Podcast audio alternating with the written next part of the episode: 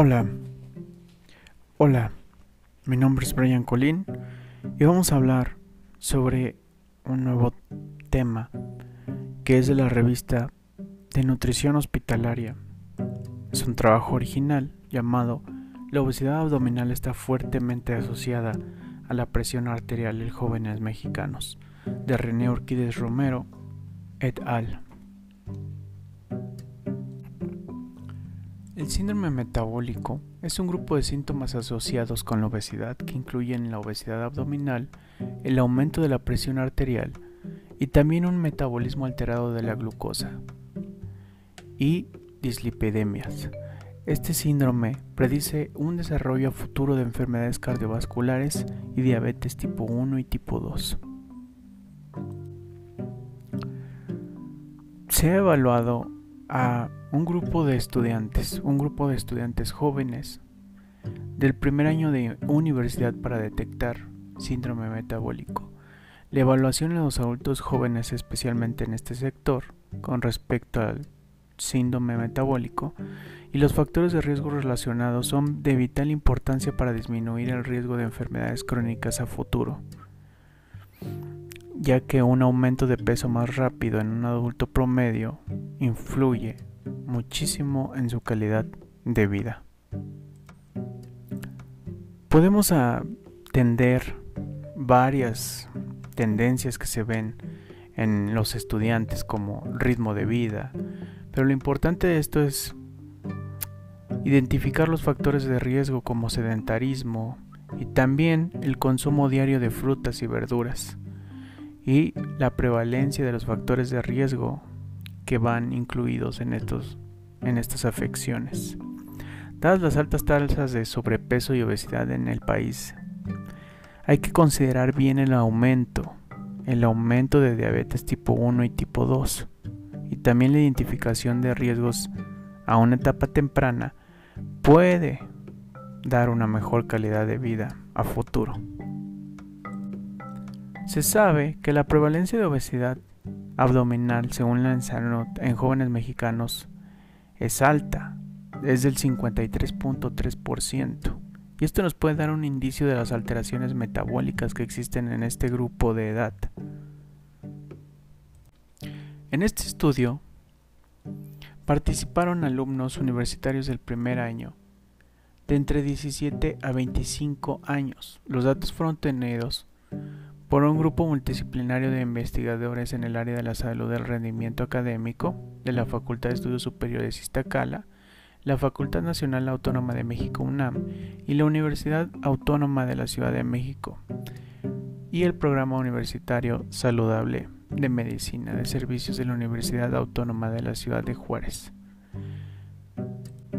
Este estudio observacional de corte transversal informa sobre la prevalencia del síndrome metabólico asociado a otros trastornos en estudiantes universitarios de la Ciudad de México.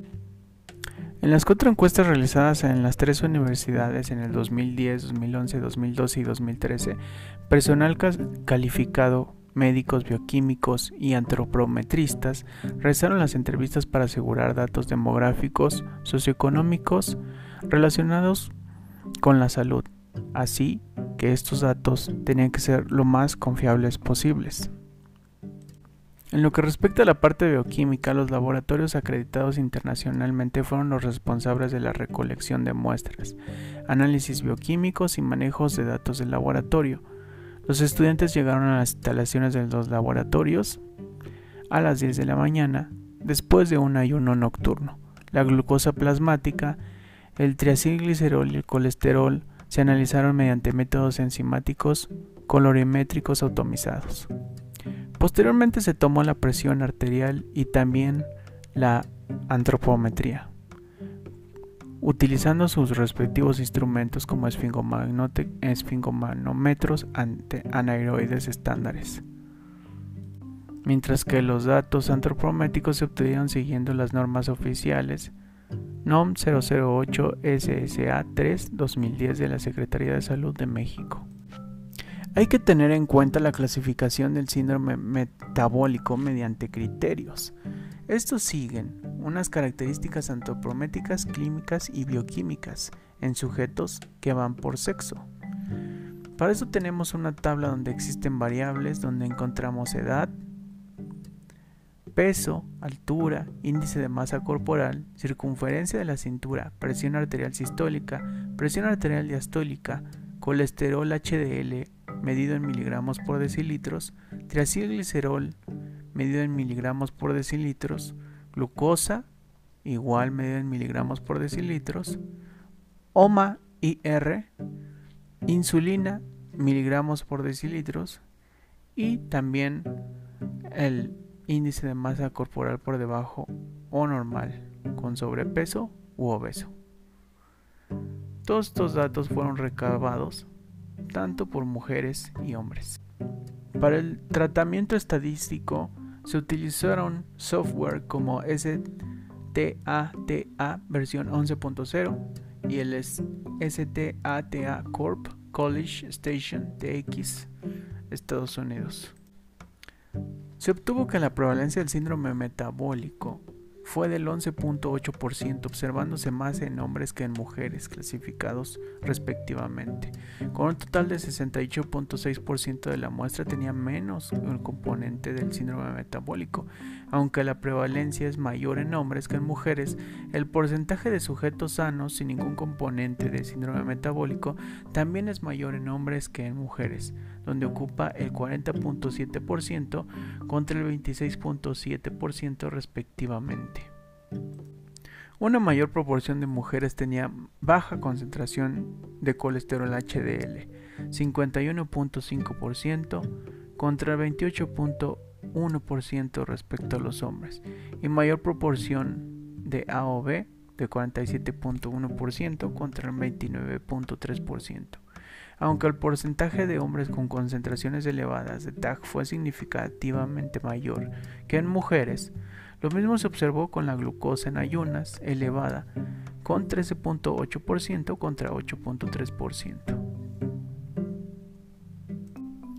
El principal hallazgo de este estudio es un gran número de estudiantes universitarios mexicanos que presentan niveles de colesterol, HDL y AOB poco saludables y una asociación relativamente alta de AOB con la presión sistólica elevada lo que podría estar en riesgo de desarrollar enfermedades crónicas, incluyendo la diabetes mellitus tipo 2 y también accidentes cerebrovasculares.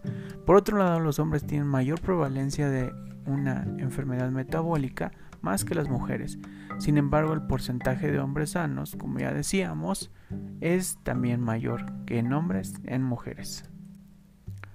Como se sabe, un diseño transversal limita las inferencias causales. Sin embargo, este diseño nos permite a los investigadores obtener el estado de salud actual en la población deseada en un momento determinado. Algunos estudios definen a los adultos jóvenes como de 18 a 24 años, otros de 20 a 39. Ya que en este estudio tenían entre 17 a 25, creemos que una única definición operada para adultos jóvenes sería beneficiosa para el futuro Comparaciones de datos. Nuestras prevalencias informadas del síndrome metabólico en estudiantes no pudo generalizarse a todos los estudiantes universitarios mexicanos. Incluso nuestra muestra se derivó en dos universidades del centro, la UNAM y la UASEM, y una del norte, la UACL. Es necesario muestrear más universidades, sin embargo, hasta donde sabemos, ningún otro estudio de este tamaño de muestra ha examinado síndrome metabólico en jóvenes mexicanos. Como conclusiones, tenemos que la obesidad central y el colesterol HDL bajo son los componentes más prevalentes en el síndrome metabólico, mientras que la presión arterial elevada muestra la prevalencia más baja. Sin embargo, se estableció el grado de asociación de AOB y los otros componentes del síndrome metabólico y encontramos que la presión elevada está más fuertemente asociada en hombres y en mujeres. Este hallazgo es importante porque en nuestra población universitaria mexicana la presión arterial elevada es el componente individual más frecuente del síndrome metabólico, pero la importancia en su desarrollo podría ser mayor que en los componentes bioquímicos incluidos el colesterol arterial HDL bajo en los componentes más frecuentes de esta población.